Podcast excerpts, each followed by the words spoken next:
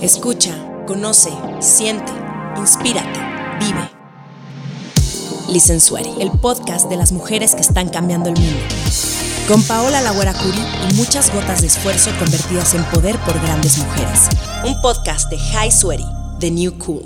Bienvenidas Proud Sweaties a una sesión más de podcast. Estamos de regreso en Listen Sweaty y hoy tengo a una invita- invitada de súper lujo que aparte de ser una crack, eh, es de mis mejores amigas. Bienvenida Brenda Moller. Aplausos a Brenda Moller. Hola a todos, Eh, gracias Güera por invitarme. Estoy muy contenta y emocionada de estar en este espacio. O sea, no crean que está aquí solo porque es una de mis mejores amigas. De verdad, ahorita que, que conozcan su historia van a entender por qué es toda una Proud Sweaty y quisimos invitarla. Así que vamos a ir llevando. Quiero primero que les platiques un poco a las Proud Sweaties que nos escuchan tu trayectoria. ¿Qué estudiaste? ¿Pasiones? Cuéntame tantito sobre eso. Justo ayer este, estaba platicando con, con la Güera y estábamos como revisando y repasando lo que íbamos a platicar el día de hoy. Y yo le dije que parte importante de lo que me ha pasado a mí en mi realización profesional es que ha sido un, un trayecto y un camino de asumir y aceptar las rutas que te va poniendo la vida un poco, ¿no? Justo. Este, yo estudié diseño interactivo en la Ibero, fui de las primeras generaciones. Y también fue un, un tema de azar del destino porque yo iba diseño industrial cuando mis papás fueron como a la junta de inducción donde les enseñan la universidad y todo. Mi papá entró de curioso. Wow, la junta de inducción, ya no me acordaba Ajá, de ese día no, que llegas y te, papás. y te dan el tour por la escuela. Aquí van a vivir sus hijos, aquí Sí, sí, sí. se van a volar clases, etcétera. Esperamos que hayan traído tenis porque si no, no van a poder caminar el resto de la escuela en comodidad. Entonces, mi papá entró de curioso a el laboratorio interactivo, ¿no? Y entonces ahí preguntó, Ay, ¿qué es esto? Y Entonces, regresando de la junta de inducción, me platicó, oye, ¿viste esta carrera? Y la verdad es que yo jamás había, o sea, no la leí, no la busqué, porque pues no sabía que existía aparte. Y me dijo, ve a checarla. Y entonces fui, y literal una semana antes de empezar clases fui a servicios escolares y dije, oigan, este, quiero cambiarme de carrera, ¿no? Ajá. Y ya ahí este, estudié diseño interactivo. Es una carrera que combina temas de comunicación, diseño gráfico y programación. Nosotros fuimos un poquito conejillos de indias, pero creo que fue muy positivo porque aprendimos mucho sobre el medio digital, ¿no? O sea, el medio emergente y eso a mí me pareció... Hay muchos que se quejaron amargamente de la carrera, pero a mí sí me sirvió bastante. Y ya sobre mi carrera fue cuando empezaron a pasar toda la serie de eventos afortunados en los que se fueron abriendo puertas, ¿no? Sí. Mi proyecto de titulación fue un proyecto que hicimos con Microsoft. Quiero justo llegar a platicar de eso. Hazme una pausa chiquitita primero porque mencionaste que el que descubrió de cierta manera esta carrera eh, fue tu papá. Sí, Y creo que va a ser importante hablar de tu papá en sí, este es, podcast. es importante. Vamos a hacer ese paréntesis. Porque es una figura importante para ti y aparte es también, él es muy exitoso en el ámbito eh, al que se dedica. Ya llegaremos a ese capítulo, pero yo trabajo en eh, una empresa de mi familia, una agencia de publicidad que tiene más de 35 años y justo mi papá fue el que la inició con mi abuelo. Paréntesis cultural, mi abuelo fundió México Desconocido, Harry Moller. La vendió a Editorial Tri hace muchos años, pero este, pues, traemos una carga genética emprendedora, aventurera. Y justo, eh, pues mi papá, porque sabe que a mí me apasiona todo el rollo de la tecnología y así, pues dijo, oye, creo que tu tirada está más para acá, ¿no? Siempre ha sido, siempre ha sido la persona que me pone el freno, porque soy muy pasional. Entonces, como que siempre es mi voz de la razón. Sí. ¿no? Entonces siempre dice, oye, no, no es por acá. Y yo sé, no, es que yo quiero ser diseñadora, no sé qué. Industrial, ¿no? Porque ahí está como catalogado el diseño. Y fue el que me dijo, no, dale pausa, revisa esto, ¿no? Y pues ahí fue como, cuando, como ¿Qué tanto crees que también, o sea, porque tú eres la hermana mayor de la familia, digamos que compartes la pasión con tu papá y pues justo traes la responsabilidad de tantos años de una empresa familiar Sí. de la que sí traes tú el talento también. Entonces me imagino que había una expectativa que iba a recaer eventualmente sobre ti. Correcto. De continuar con ella. Sí, ¿no? porque aparte, mi hermano, el mediano, es arquitecto, entonces nada que ver. Y mi hermano Y el chico es estudia negocios internacionales, es este, el doppelganger de Jon Snow. Literal. Literal, les vamos no a saben qué emoción. fotos. Sí. Y este... Le pueden pedir una Pero- foto y su firma, aunque no sea de sí, verdad. si les gusta, les mando ahí memorabilia firmada. Exacto, más que ya viene. Y entonces, este, él estudia negocios internacionales, pero su, su foco es más financiero, o sea, es muy bueno para el tema de dinero y hacer negocios y etcétera. O sea, definitivamente cayó sobre ti Sí. todo. Sí, ¿no? Entonces fue ahí una responsabilidad, este, importante que en un principio yo no, yo no tenía, como que no estaba muy consciente del tema, obvio, pues eres young and stupid, como dicen en el, en el medio, y no procesas un chorro de cosas que van pasando a lo largo del camino, ¿no? Sí. Entonces, bueno, vamos a dejar aquí el paréntesis. Ya llegaremos a ese tema. Y, ah, bueno, y entonces cuando em, termino, voy a terminar mi carrera, hago un proyecto de titulación con Microsoft, este, en el cual participamos en una competencia que se llama Imagine Cup, que es una competencia que está centrada en encontrar soluciones a problemas sociales a través de la tecnología. Súper. Entonces teníamos que en- desarrollar un proyecto que ayudara a una de las de los en ese entonces siete objetivos del milenio que ahorita ya los cambiaron y se modificaron. Y nosotros cogimos educación. Y justo en ese momento fue cuando pegaron dos huracanes muy fuertes en México. Fue en el año 2009 Nueve. 2009 Uf, una década Uy. Ah, bueno, han de saber también, sí, o sea, empecé a contar, pero bueno, Brenda y yo también nos conocemos y de ahí nace toda Ah, nuestra bueno, amistad sí, porque importante. jugamos fútbol juntas. Es correcto. Entonces también es de nuestras futbolistas que nos acompañan en este espacio. Y este, bueno, hice el proyecto y ganamos en México, nos seleccionaron para ir a participar a Nueva York y fuimos a Nueva York representando a México. Y nuestro proyecto era, diseñamos, era un equipo de una diseñadora textil, dos interactivos y un industrial. Entonces diseñamos una cajita como un ico- era un icosaedro, por, tiene ahí un rollo geométrico importante, muy ñoño, que no voy a explayarme. Pero adentro de esa caja, en ese entonces existían las netbooks, no sé si se acuerdan, eran las computadoras delgadititas que eran como el tamaño de un cuaderno tamaño francés. Y eh, desarrollamos en ese entonces, salió la tecnología de Kinect, para que lo- los que no lo conocen, es una tecnología de Xbox donde tú con tu cuerpo, o sea, mueves los objetos en la televisión, pues y juegas a través de tu cuerpo. Y entonces desarrollamos programas educativos para niños en zonas de desastres naturales, ¿no? Porque vimos que durante los desastres naturales los niños están en albergues y pasan mucho tiempo ahí y pierden un tema de este desarrollo cognitivo, ¿no? Más allá de la- cuándo fue la independencia de México, es un tema de desarrollo cognitivo Sí, sí, sí. y de habilidades que los niños tienen que desarrollar a cierta edad. Long story short, ganamos, fuimos a Nueva York, padrísimo, increíble, y ahí toqué el cielo del glamour y dije, ¿qué es Saliste en la esto? portada ¿No? del de club o una cosa Ah, así, sí. me acuerdo. Brenda que odia.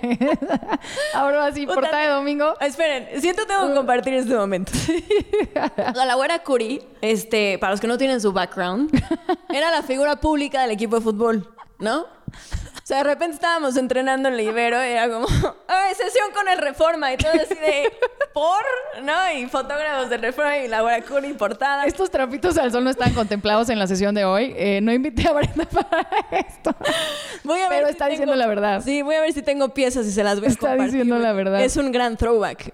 Pero bueno, y entonces la güera, pues, este... Fue muy chistoso porque literal aterrizando de mi viaje a Nueva York, la primera llamada que entra a mi celular es la güera Curi. ¿Cómo que estás en el club de reforma y no En me la portada.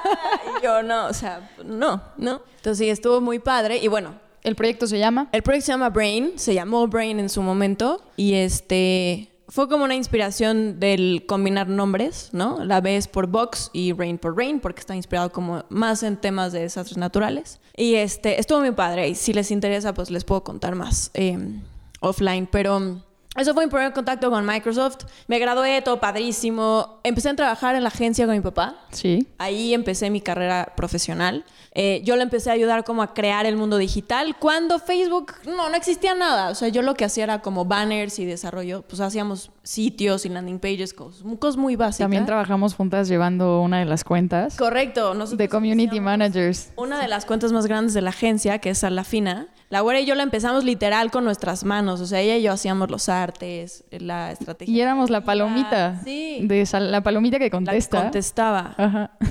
Bueno, hoy esa comunidad tiene más de medio millón de fans en México. Y sí, estuvo muy padre. Entonces, bueno, yo ahí empecé en la agencia. Pero tú terminas la carrera, haces Brain, que fue este gran proyecto, imagino que te haber Sí. incentivado para en algún momento incluso dedicarte a esto a full, o sea, tener un proyecto así de fuerte. Y está la opción de eh, continuar tu carrera en la empresa de tu. Correcto. Bueno, Sí. con tu familia. Ajá. En ese entonces, este, justo estaba la opción de seguir con Brain, pero por una coyuntura de eventos también con mis compañeros, en particular con uno que es Andrea César, que le- de hecho es una proud serie que también debería estar en este espacio. Te la voy a, a conectar. Este, Andrea es diseñadora textil, pero en ese entonces abrió su tienda física y pues estaba clavadísima en el proyecto y pues dijeron, o sea, no podemos ponerle el 100% de atención a tres cosas. Entonces Sí, sí, sí. decidimos ponerle pausa, pero la verdad es que ese año nos siguieron buscando un buen de lugares. Eh, a raíz de lo Nueva York dimos un TED Talk en el Lunario, de los primeros TED eh. DF que hubieron Sí, sí, sí. Que estuvo increíble, unas ex- experiencias más, más padres que una persona puede tener. Ahí presentamos Brain, nos buscando un buen de medios y como que te queda ese, oh, ¿no? ¿Qué hubiera pasado? Lo hubiera hecho, pero bueno. Este, me da mucha satisfacción ver que la verdad ahorita hay muchos proyectos que siguen como con esa visión. Entonces también un poquito validación personal de decir, "Pues es un tema de- de visión, ¿no? Más allá de que yo lo quiero hacer yo y quiero romperla y ser el siguiente Mark Zuckerberg. No, es un tema de visión, de decir, es un tema colectivo que estamos pensando al mismo tiempo muchas personas en esa solución para corregir un problema social, Justo. ¿no? Y la pregunta después te la hago al tema de terminando tu carrera, ¿hacia dónde te vas? Porque de repente aquí hemos tenido muchas proud sweaties que justo querían que estudiaran otra cosa y ellas tuvieron Ah. que romper barreras y contra la familia. Y no, y aquí en tu caso creo que, que no, que Un ha sido una revés. parte importante, sí, de, de tu desarrollo laboral. eh, porque aparte, o sea, me gustaría justo que escuchen, tú tienes una relación a nivel familiar con muchos valores, de mucha unión, que creo que ha sido parte de quién eres tú y ahorita también que refleja en tu tema laboral y seguro hay muchas proud sweaties que, que también aspiran a esto, ¿no? A no pelearse, o sea, y que igual sí les gusta. Justo, quiero compartirles una anécdota que me pasó justo cuando, no hemos llegado a esa parte, pero bueno, eh, cuando yo regresé a la agencia hace dos años, mi primera junta fue con un cliente muy importante y este, entonces me presentó mi papá. Nunca nos referimos a papá, obviamente, ¿no? O sea, yo soy muy profesional en ese tema. Y este, y él dijo, es mi hija. Y me acuerdo que dos de los ejecutivos que estaban en esa mesa dijeron, eres de los pocos afortunados. Y es, o sea, ese mensaje me pegó muchísimo porque yo creería lo contrario. Yo creería que es lo más sencillo Ujú, seguir en el trayecto del negocio familiar. claro. Y la realidad del país es que no es así, ¿no? Justo mucha gente rompe con el molde, quiere hacer otras cosas perfectamente válido, pero creo que también hay una parte que a mí fue la que más me pegó del legado, ¿no? Eh, la parte del legado, que ves lo que ha construido tu familia y por todo lo que ha pasado, que digo, híjole, tienes la oportunidad, hazlo, Claro. ¿no? Y eso, o sea, sin dejar de lado que también hubo el momento en el que no sabías Totalmente. si, bueno, porque sales, entras primero a la agencia Ah, con correcto. tu papá, después, Ahí estuve año y medio ajá, y al año y medio me buscan de Microsoft. que con ellos habías tenido el primer acercamiento con Brain. Eh, por el proyecto. Por el proyecto. Y ajá. nos hicimos buenos amigos, pero ahí quedó. La verdad es que nunca hubo un acercamiento ahí profesional. Me buscan de Microsoft y me ofrecen un rol de este era digital specialist en ese entonces y era para llevar toda la estrategia de redes sociales de Microsoft y la parte de las campañas digitales de todos los segmentos. Era en el área de marketing y operaciones. Y pues no, no sé, ahí me entraron muchas dudas. Yo fui a la entrevista y ni siquiera la había hecho a mi papá. Y saliendo de la entrevista me dijeron, ah, bueno, pues tú eres la finalista. Y yo así de, ¿what? Entonces llegué a la agencia yo, "Ay, papá, tengo que hablar contigo. Entonces ya le conté. Obviamente me dijo así como, no te voy a frenar. Es una gran oportunidad. Y se lo agradezco muchísimo porque fue una gran escuela, ¿no? En Microsoft estuve cuatro años, que para mí fueron como años perro porque el mundo corporativo y yo nunca nos llevamos bien. Pero justo este es otro tema que Pau y yo queríamos platicar, que es el aceptar tu camino. Y es súper importante eso, porque hay muchas veces que vamos creciendo y cuando somos jóvenes, porque todavía somos jóvenes, nos queda este rollo de, no, pero es que qué tal, debería hacer otra cosa, igual y no es por aquí. Pero es que no, los tiempos de Dios son perfectos y sí es, Es que cierto. sí es cierto, ¿no? sí. Y- Pero tienes que confiar, si te están abriendo una puerta, la tomas o la dejas, cualquier la decisión, pero tienes que pensar que si entras o no es por un tema de desarrollo y que te va a llevar a distintos caminos. Y yo fue como lo vi, dije, bueno, este, no era mi tirada ir al mundo este, corporativo, pero es una gran oportunidad para mí. Puedo Claro. traer de regreso un chorro de cosas o me quedo allá. Sí, No sí, sé. sí. Justo me acuerdo lo que fue en su momento como, ok, a ver, o sea, originalmente tú llegabas a la empresa de tu papá para continuar con el legado familiar, te hacen una gran oferta en una gran empresa que hacía todo el sentido aparte con tu vocación y lo que fue en ese momento decir, pues me voy. Pues me voy. Pues sí, me tengo que ir. ¿no? Y porque sí, como dice la güera, es, es, yo sí les puedo decir, es la mejor empresa del mundo corporativo. No existe una mejor que Microsoft, no existe. Es una empresa tan madura en muchos aspectos que es increíble trabajar ahí. O sea, conoces gente top of the class, gente talentosísima, que también te da coraje porque dirías, híjole, es que si el 10% de esta gente talentosa estuviera en el resto del país, Sí. sería bien distinta la historia. Sí, sí, sí. No, pero también es un tema, ya llegaré a ese punto, pero Oye, pero aparte creciste rápida. O Sí, sea, justo. realmente fue rápido tu proceso. estuve ahí. dos años en ese rol y a los dos años me ofrecen un rol en el área de consumo este, para llevar toda la estra- estrategia de e-commerce de los productos de consumo de Microsoft. Entonces me pasé al área de consumo y llevé toda la estrategia de e-commerce de Windows, Office, Xbox, los accesorios, ¿no? Y ese fue mi rol favorito. Este, fue una chamba, o sea, era un desgaste impresionante. Les voy a compartir fotos y me voy a ventanear porque ustedes ven fotos de mí hace tres años, o sea, nada que ver. Un desgaste, ojeras, demacre absoluto, pero me encantaba y lo disfrutaba muchísimo. A mí me tocó, siempre me ha tocado en mi carrera un poco picar piedra, ¿no? Porque la realidad es que creemos que en México sabemos mucho de digital, pero la verdad es que no es cierto. Estamos Sí, años justo esa parte. O sea, yo me acuerdo de platicar contigo el tema digital cuando todavía a nadie le parecía ni cool, incluso ni siquiera necesario. Y que había que ir a convencer a las marcas de por qué abrir tu página, tus redes sociales y empezar ahí tu comunicación. un tema de trailblazing, este, porque justo la verdad es que hay mucha gente que se jacta en México de saber de digital, pero ya cuando estás en contacto, la realidad es que no, ¿no? O sea, te topas con gente, empresas muy importantes que dices, no, no, no, te sientes en el 2003, Sí. ¿no? Sí, sí. Y eso fue un poco, en parte, lo que a mí me fue desencantando de mi rol, porque había mucha oportunidad, pero al mismo tiempo yo sentía que me estaba estancando, porque yo era la que le estaba enseñando a los demás. Y al final es bien importante tener un mentor o una figura, y lo platicábamos tú y yo la semana pasada. Sí, es sí, bien sí. importante tener a alguien que te enseñe Sí. y que te vaya diciendo, Sí. es por aquí, es por allá. Y la realidad es que yo no lo tenía. Y entonces como que yo sí me sentía así de, pues como que todo el mundo está confiando un chorro en lo que estoy haciendo, porque lo sé, pero al- también es una responsabilidad de decir, Sí, yo, yo que ir sé- averiguando en el camino Claro, también. ¿no? Y yo sé que tal vez hay otras formas, o tal vez hay eh, otros modelos o lo que sea que nadie me está enseñando a mí. Claro. Pues fue un poquito también, ya ahí me empecé medio a cansar del mundo corporativo. Este, siempre lo vi como una escuela. Eso es muy importante también.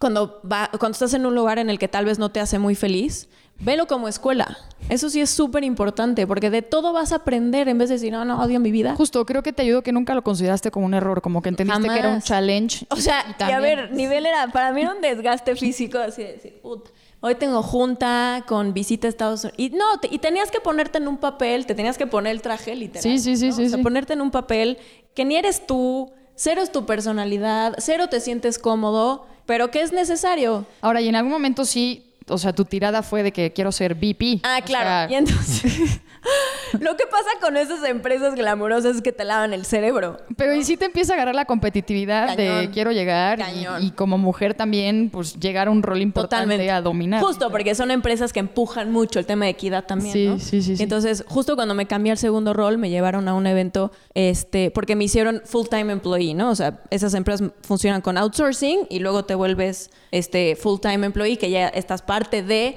pues, beneficios, prestaciones de la empresa. Entonces, parte de eso era te llevaban a un evento anual donde presentaban la estrategia de- del año de la, de la marca. Y conocías a gente increíble. Obvio, ¿no? O sea, puro rockstar. Aparte, es bien chistoso porque la gente en las empresas se mueven como figuras públicas. ¿no? Claro. Ay, va a venir fulanito de fatal y va a venir. Y todas- Yo la verdad no sabía, no tenía idea quién era nadie, ¿no? Entonces todo el mundo dice, como, ¿cómo? ¿No sabes quién es no sé quién? Y yo, no, pues la neta no. Y lo único que sí me acuerdo cañón fue Satya Nadella, el CEO, presentó ese año. O sea, ese señor, mis respetos, un, una paz interior que transmitía espectacular. A mí me tocó ver a los dos CEOs, a Steve Ballmer y a Satya, pero Satya era una paz interior y una, una seguridad en su visión que sí te transmitía otro rollo, ¿no? Yo veo ahí dices, quiero Obvio, ser como él. yo VP, next, muy bien, perfecto. Exacto. Y entonces, pues me entró ese rollo el primer año y medio y por eso estaba súper clavada. Y la, y la verdad es, cuando terminé las clases de mi maestría, hice un alto en el camino, ¿En qué fue tu maestría? diseño estratégico e Ok. innovación en la Ibero también. La cual, acá entre nos, la estudié porque yo quiero dar clases eventualmente, ¿no? Es mi tirada. No he entregado mi tesis, lo voy a decir públicamente, no lo he hecho, porque han pasado muchas cosas en mi vida en los últimos, no es, no es excusa, pero tengo un chorro de cosas en mi plato y esa, pues no Brenda conoció a su significant other, de hecho, en Microsoft. A mi ahora esposo en Microsoft. Este, y pues justo este rollo de... Por eso estamos solos, muchachos. nos tenemos que ir El amor Godín, al escuchen. mundo corporativo El, encontrar el amor Godín. El amor Godín promete. Confíen en él. Sí. Este. ¿Qué tonta eres? ¿De qué estamos hablando antes de esto? Qué tronca. Lo peor es que Eh, nos vimos con tanta mirada de identificación los chavos y yo que distrajimos a Brenda. no, que te entró justo este ah, bueno, rush pues me entró este rush, querer ¿no? llegar. Y es súper intensa y clavadísima y workaholic máxima. Y porque aparte mi equipo también era workaholic y se te contagia eso. Bueno, entonces acabo mi maestría. Ya hay mucha competitividad dentro de la empresa, me imagino, ¿no? Ah, les voy a contar una anécdota increíble. En, justo el momento en el que dije, estoy en el lugar incorrecto, el último evento al que fui en Seattle, nos hicieron un test de personalidad. Siempre te hacen test de personalidad. Son tus áreas de oportunidad. Tienes que trabajar en esto, no sé qué. Sí, sí, sí, sí. Y entonces, ese en particular se llama The Color, the color Test. Y entonces dividen a la gente en cuatro colores: azul, rojo, amarillo y blanco. Azul, y ro- azul es como el analítico introvertido, rojo es el quiero poder, quiero poder, amarillo es el creativo y social, y blanco es el mediador, ¿no? Entonces, yo hice el test, me salió blanco a mí, Estaba a punto de decirte blanco. a mí me 100%. salió blanco Claro. y entonces tuvimos una sesión grupal en la que nos iban a decir qué significaba el color, no sé qué. Y entonces de repente el moderador dice, ¿quién es color rojo? La mitad del cuarto, ¿no? Ah, bueno, ustedes... Poder. Rojo es poder. Rojo es poder. ¿Quién es azul? La otra mitad del cuarto, obvio. Analíticos, muy bien. Sí. ¿Quién es amarillo? Tres gatos. Creatividad. Ajá. ¿Quién es blanco? Brenda. Sola. ¿No? Y yo, ¿no? Guau. Y la verdad es que en ese momento sí dije, no, o sea, esta es la validación que necesitaba. No, o sea, no, no, ya no estoy en el lugar en el que tengo que estar. Sí, sí, sí. Justo regresando de ese viaje ya fue cuando tomé la decisión de renunciar y este renuncié en enero del 2017 y regresé a la agencia. Obvio, antes de regresar hablé con, con mi papá y le dije, oye, este, ya no estoy tan contenta, creo que hay un área de oportunidad importante en la agencia, yo quiero ayudarte, dame chance. Le hice un pro- una propuesta de proyecto, me la compró y regresé a la agencia. Muy profesional, a pesar de ser papá y No, claro. una- sí. No, sí, sí. Sí, sí. Y regresé a la agencia y estoy feliz. Estoy feliz, la verdad. ¿Tu es puesto que en la agencia ahora es? Soy directora del área digital. Este, pero soy todóloga, ¿no? Yo soy la que va a las juntas, la que luego me siento a hacer artes, me siento a hacer copies, present- la- hago todo. Y es un cha- una chamba bien diferente y creo que eso también tiene mucho que ver con ser dueño de tu tiempo, ¿no? Que yo, les voy a poner un ejemplo, mi esposo es, ama el, el mundo corporativo, ama, o sea, fue hecho para eso. Y es padrísimo ver a alguien que disfruta tanto su trabajo, porque sí es real, o sea, Claro. hay gente que lo disfruta cañón. Sí, sí, sí, sí. Y yo, tal vez fue por mi escuela, yo no empecé ahí, empecé afuera, en el mundo del emprendimiento, porque lo traigo, es un tema familiar, y, este, y es otro rollo, ¿no? O sea, tengo 20 veces más trabajo que lo que tenía en el corporativo, pero lo disfrutas distinto, es un estrés diferente, es una carga diferente, y la satisfacción es, bueno, el mil por ciento, y tú lo sabes, ¿no? o Sí, sea, sí. cuando ves que empiezan a pasar cosas por tu trabajo y por tu pasión, es increíble. Oye, y ahorita, o sea, como justo quería que platicaras todo esto para que la gente vea. Traes un súper, sí, es que traes un currículum bastante heavy. Y aparte no habíamos tenido justo esta área de, o sea, las Proud Stories que habían venido no tenían tu, tu lado como de tech, pero de acción social. Tienes Sí. tu lado geek bastante cool también, pero la verdad es que es una persona muy preparada. O sea, Gracias. de las amigas que yo tengo a nuestra edad, o sea, me encanta platicar con gente tan preparada como tú. Sí, Y, pues- y lo del legado familiar se me hace muy interesante y muy lindo también, porque normalmente las Proud Stories que traemos acá es pura rockstar que está todo el día tirando murallas y barreras y armando revoluciones. Y justo darle este otro lado de no está peleado, ¿no? Y creo que, que tú sí has tenido una línea muy clara de- del papel que ha tenido tu familia en tu vida y en tu trabajo. Que a ver, ojo, también es importante aclarar esto. Mi papá es publicista de corazón. O sea, Y vende, textbook, ¿no? O sea, vende arena en el desierto. ¿No? Entonces, yo sé que mi core no está ahí.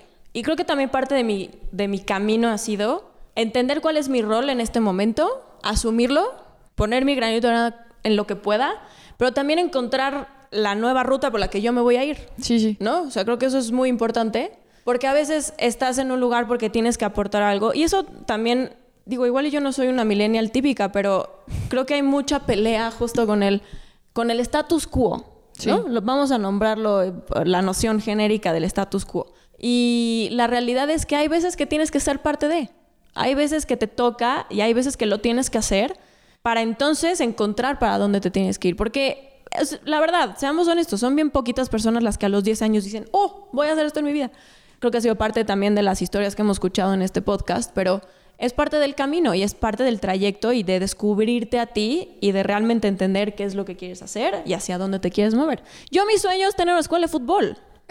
o sea, lo digo públicamente. Es, Lo planeábamos desde hace como ¿No? siete años. tener una escuela Sí. de fútbol porque amo el fútbol, es lo que más me apasiona en esta vida. Pero tú siempre has tenido también muy clara esta línea y creo que es como me encantaría empezar a cerrar el capítulo de, de este podcast de Listen Sueri, de la importancia que tiene la educación, ah, sí. o sea, la gente que exactamente estudiar, aprender y conocer realmente las temáticas para poder cambiar el mundo. Sí, y yo también he cambiado un poquito el mindset de decir, y creo que fue un poco también lo que le pasó a la güera, el impacto empieza en tu comunidad. Cuando empiezas a generar un, a generar un impacto pequeño, son como olitas de mar, ¿no? Se va expandiendo. Pero tienes que entender que para llegar a lo macro tienes que empezar a lo micro. Parte de eso es asumir esta responsabilidad de decir, tengo que ser una persona con un pensamiento crítico, y cuando digo crítico no es estar en contra de todo, sino tener los argumentos para decir, no estoy de acuerdo por esto, y sí estoy de acuerdo por esto, y siempre ser propositivos, porque también culturalmente somos una sociedad que nos encanta decir que todo está terriblemente, pero no proponemos, ¿no? Nos Justo. quejamos, nos quejamos, pero no hay propuesta. Entonces, si vamos a ser críticos, tenemos que tener las suficientes herramientas para ser propositivos. Y esta parte de educación, yo no estoy diciendo que tienen que tener un título en una escuela privada del país, ¿no? O sea, el mundo del Internet es muy vasto, hay N mil escuelas en Internet, hay N mil cursos en Internet, Hay podcasts, hay podcasts. ¿no? Y creo que es un mundo súper amplio para aprender de todo, de absolutamente todo, y para hacerte también súper especialista en lo que a ti te apasiona. Eso creo que es lo más padre, que encuentras gente, ya son los micronichos, ¿no? Ya encuentras Sí. gente que es literal y dices, no manches, yo pensé que yo era el único loco en este planeta, y no, la verdad es que hay otros 10 o 15 o 20 o 1000 o 5000. Eh, cuando tienes muy claro tu nicho, ¿no? ¿Cuál es tu pasión y qué es a lo que le tiras? Y, desa- y para desarrollarlo. Justo. Sí, bueno, por eso quería cerrar con esto. Yo sabía que ella iba a tener un gran consejo para todas las Proud Stories que nos están escuchando. Y si pudieras dejarles como sobre este tema de la preparación y escoger tu camino, eh, digamos que tres fundamentos, tres consejos, así como de chavas, lean libros, chavas, este, escúchense, chavas, no dejen de jugar fútbol, aunque ya tengan la edad de Brenda y la mía. Sí, me dice mi mamá, nunca vas a parar. No, hasta que mis piernas aguanten. aunque nos estemos Ya tronando. nos hoy verán hoy a la buena tenemos a mí partidos. sí. A los 60 años. Estaría increíble. Bueno, em, creo que lo primero y más importante, pero eso ha sido un tema repetitivo en este podcast, es confiar en ti. Porque es bien difícil. Sí. Yo se los digo en lo personal. la una de las razones por las cuales quiero tanto a la güera es que es una persona que constantemente te dice, te dice lo bueno de ti, ¿no? Y te empuja. Igual y tú dices, put, no, o sea, cero que ver, pero no, es bien importante tener gente que te valide a ti. Porque nosotros mismos no lo hacemos, ¿no? A mí me da mucha risa cómo empujamos y promovemos cosas de nuestro círculo cercano, pero a nosotros no, ¿no? O sea, somos lo último en lo que creemos y eso para mí es súper importante, pero que lo aprendas a hacer desde chiquita, porque la verdad es que eso no te lo enseñan en la escuela, nadie te lo enseña, nadie te No, enseña no, no. a creer en ti. Aunque todo mundo te lo dice, pero a la hora que tienes Pero que ¿cómo se aplicarla, sí, justo, ¿No? la ¿Cómo se práctica es nula, sí. ¿Cómo realmente valido lo que estoy haciendo sin que importe lo que el resto diga? Y ha sido en particular para mí un camino bien duro, porque yo soy una persona que estoy acostumbrada a satisfacer a los demás y me gusta que los demás estén contentos. Y llega un punto en el que dices, híjole, ya- tal vez ya no, ¿no? Tal vez ya quiero ser yo y esto es lo que soy a quien le guste, ¿no? Porque creo que parte de este tema de, ay, no, quiero caerle a- bien a todo el mundo. No, pues no. Aprendes que llega un punto en el que eso no es importante. Dos, lean, eso sí.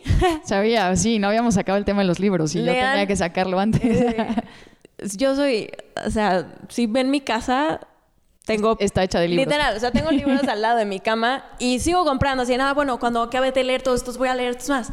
Y tengo una lista de los libros que quiero leer antes de morir, o sea, muy intensa, muy ñoña, pero lean las noticias.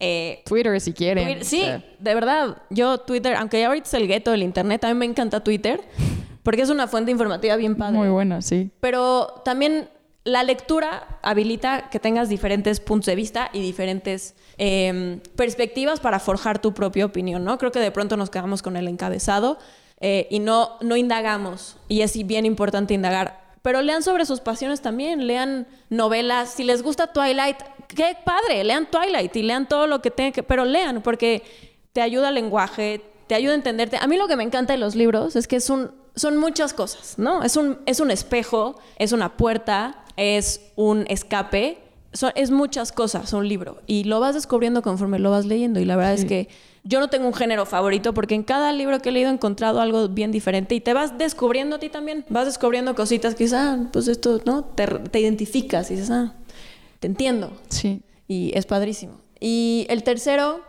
rodéense de gente positiva. Eso es bien importante. De verdad. Igual y no, lo, no se percatan, pero la gente positiva a tu alrededor determina qué tan exitoso o qué tan fracasado puede ser, porque si tienes gente alrededor de ti que te inspira, eso solito te va a empujar a ti. Si tienes gente alrededor que es menos que tú, o que es negativo, o que nunca nada funciona en sus vidas, pues eso te va a jalar a ti también. Es un tema de gravedad, ¿no? Entonces busca siempre gente que te jale a ti, no que tú jales a los demás. Eso va a ser un tema de inercia, ¿no? Mientras tú tengas gente que te jale, es como dominó, como el efecto pirámide. Va subiendo y entonces tú generas ese pool y esa gente se inspira y entonces estaría increíble que eventualmente todos viviéramos en una comunidad de aportar y crecer y colaborar en vez de estar jodiendo al de al lado y eh, tener envidias y decir, porque él sí la rompió y yo no. Tenía un pequeño presentimiento que ibas a cerrar con ese punto. Pues sí. De escoger bien a la gente que te rodeas, que es súper determinante para el camino que forjas tú. Y también llévense lo bueno de quien les hace jaladas. Claro. ¿No? A mí el otro día me compartieron una frase bien fuerte y me dejó pensando mucho, que dice, trata a la gente como si fueras tú en otra vida.